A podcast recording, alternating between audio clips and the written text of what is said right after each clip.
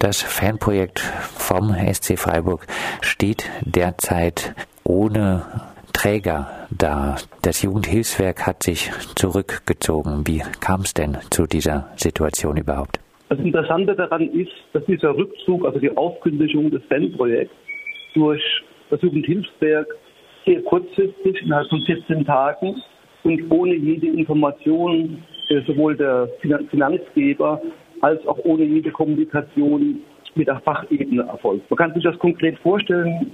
Wir hatten montags die Sitzung eines Fachbeirats des Fanprojekts und ich bekam donnerstags eine E-Mail, dass diese Sitzung ausfallen würde, weil das Fanprojekt mit sofortiger Wirkung eingestellt sei. Das kam für mich ebenso völlig überraschend wie für Volker Gold von der Bundeszentralen Koordinationsstelle, wie auch für die Stadt äh, und die DFL. Also es war ein, also ein völlig unverständlicher und bis heute völlig unaufgeklärter Aufkündigungsakt. Und bisher äh, gibt es eigentlich keinerlei Informationen darüber, warum das Jugendhilfswerk das so gemacht hat.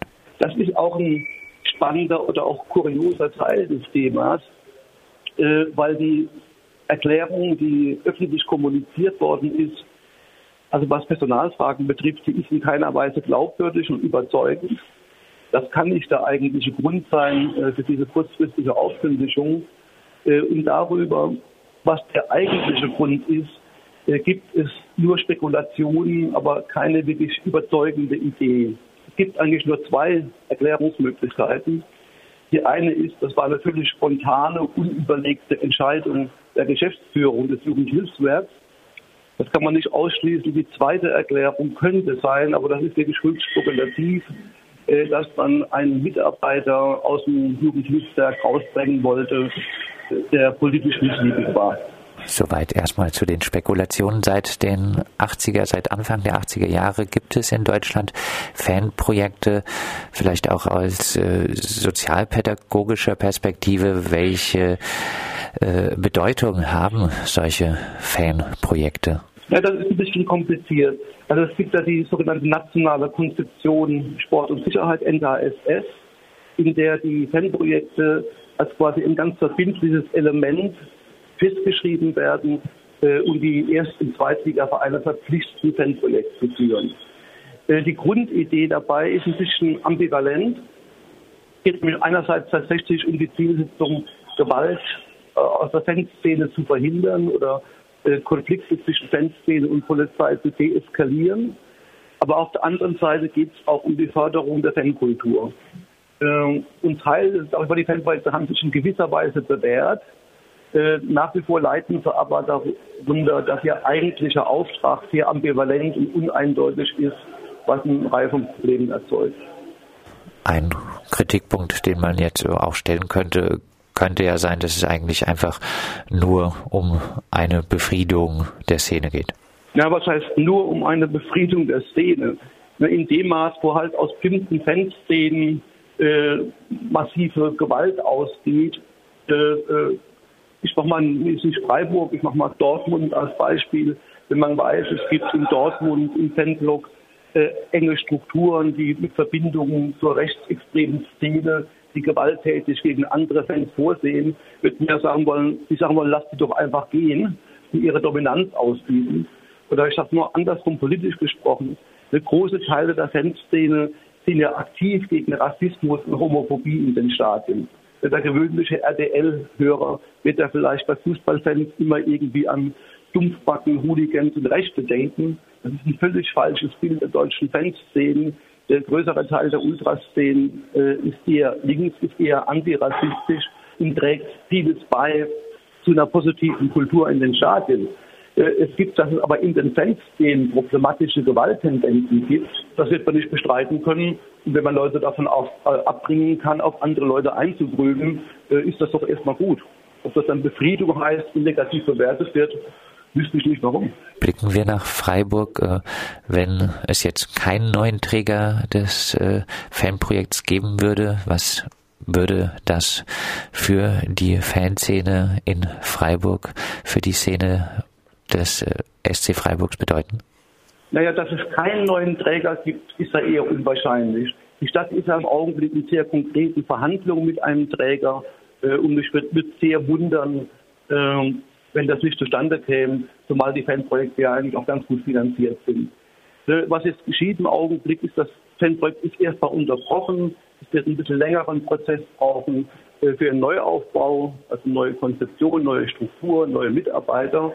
Vertrauensaufbau in die Fanszene. Das größte Problem ist, dass das Vertrauensverhältnis zwischen der Fanszene und dem Fanprojekt erstmal ziemlich gestört ist, sodass ein Neuanfang ziemlich viel Zeit brauchen wird, äh, weil Fans ja aus guten oder auch aus schlechten Gründen äh, doch ähm, naja, ein Misstrauen geprägtes Verhältnis haben, äh, sich gerne als Objekt von Beobachtung und Kontrolle sehen, mit guten, wie gesagt, auch schlechten Gründen. Das heißt, der Prozess eines Neuaufbaus wird Zeit brauchen. Und das heißt jetzt erstmal wieder, dass halt ein bestimmtes Moment von Förderung der Fanszene, ein bestimmtes Moment von Konfliktdeeskalation erstmal auf absehbare Zeit ausfällt. Du stehst äh, durchaus in Kontakt äh, auch mit der aktiven Fanszene. Was sind deine Forderungen aus der aktiven Fanszene des SC Freiburgs an ein solches Fanprojekt? Was äh, muss da in Zukunft wieder beachtet werden? Also erstmal muss man ganz positiv feststellen, dass die aktive Fanszene, also die ganzen Ultra-Gruppierungen, sich ja einstimmig und einheitlich und öffentlich für ein Fanprojekt ausgesprochen haben. Das ist schon mal gar nicht selbstverständlich. Ne, was die, die, die Kernidee der Fanszene ist, ist eben eine Unterstützung durch das, durch das Fanprojekt. Das betrifft so ganz banale Geschichten wie Räumlichkeiten, um Vorbild eines Spieltags bestimmte Sachen äh, äh, vorbereiten zu können. Das betrifft natürlich auch äh, Unterstützung bei Konflikten in Bezug auf Stadionverbote und ähnliche Dinge. Und die Fanszene fordert, das hat sie jetzt auch sehr deutlich im Gespräch artikuliert, das bei der Stadt stattfand, dass sie beteiligt wird an den weiteren Planungsprozessen. Man kann auch sagen, es ist in gewisser Weise auch eine Chance für einen Neuanfang und ein künftiger Träger wäre, glaube ich, sehr gut beraten, der Forderung aus der Fanszene nachzugeben, beteiligt uns an den weiteren Planungsprozessen, redet früh mit uns. Es gibt aus meiner Sicht eine sehr konstruktive Haltung aus der Ultraszene heraus und aus der aktiven Fanszene heraus, sich offensiv und kreativ in so einen neuen Entwicklungsprozess einzubringen. Heißt, äh, jetzt sind erstmal die Räumlichkeiten dicht? Ja, das heißt das konkret. Ist absehbar, wann sich das ändert? Ja, es gibt wohl laufende Verhandlungen. Das ist ein bisschen kompliziert. Also konkret absehbar kann ich nicht sagen. Ne? Vielleicht äh, abschließend, was sind äh, aus äh, deiner Sicht die Punkte, die ein solches Fanprojekt unbedingt äh, beachten muss? Naja, ich finde, so ein Fanprojekt braucht eine klare Konzeption, eine klare Definition seiner Zielsetzung. Ich mache mal ein konkreten Beispiel. Man erwartet ja gerne von Fanprojekten, dass sie gegen Gewalt und Konflikteskalation an Spieltagen wirksam werden. Fanprojekte sollten aber nicht den Job der Polizei machen. Die Polizei muss ihren eigenen Job machen. Äh, man kann nicht die Fanprojekte ganz generell für alles irgendwie zuständig erklären. Also Fanprojekte müssen sehr klar definieren, was sie leisten können und wollen und was sie nicht leisten können und wollen. Es braucht ein fachlich qualifiziertes Personal und es braucht vor allem einen Träger, der dem Fanprojekt den Rücken frei hält in den Konflikten, die es dann eben im Umfeld mit Polizei und mit Öffentlichkeit gibt. Die, die, die glaube ich, zentralste Bedingung dafür, dass ein Fanprojekt funktionieren kann, ist, dass es unabhängig genug ist von allen anderen, um äh, bei Konflikten, die sich ergeben, eine fachliche Position vertreten zu können und niemand, also weder der Polizei noch der äh, lokalen Öffentlichkeit, aber auch nicht den Fans, quasi ihnen sich andienen zu müssen. Brauchen, es braucht eine starke, unabhängige Position. Und äh, dann wirklich äh, abschließend, du hast es äh, schon gesagt, große Teile der Ultrabewegung sind eher links, sind eher antirassistisch eingestellt. Ja. Trotzdem ist es ja auch so, dass äh, gerade auch äh, die äh, Hooligan-Szene, die rechte Hooligan-Szene äh, durchaus äh, in vielen Fußballstadien sehr präsent ist und vielleicht auch äh, eher präsenter wird oder es eher die Angst gibt, dass diese Szene präsenter wird.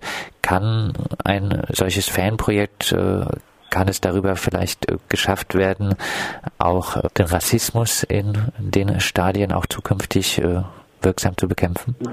Ich würde erst mal sagen, ja, wobei das ist in Freiburg nicht das Problem. Also in Freiburg hat es bislang und wird es wahrscheinlich auch in Zukunft keine rechte und rassistische Fanszene geben, jedenfalls keine aktive Fanszene. Das ist in manchen äh, ostdeutschen Gegenden oder in Dortmund anders.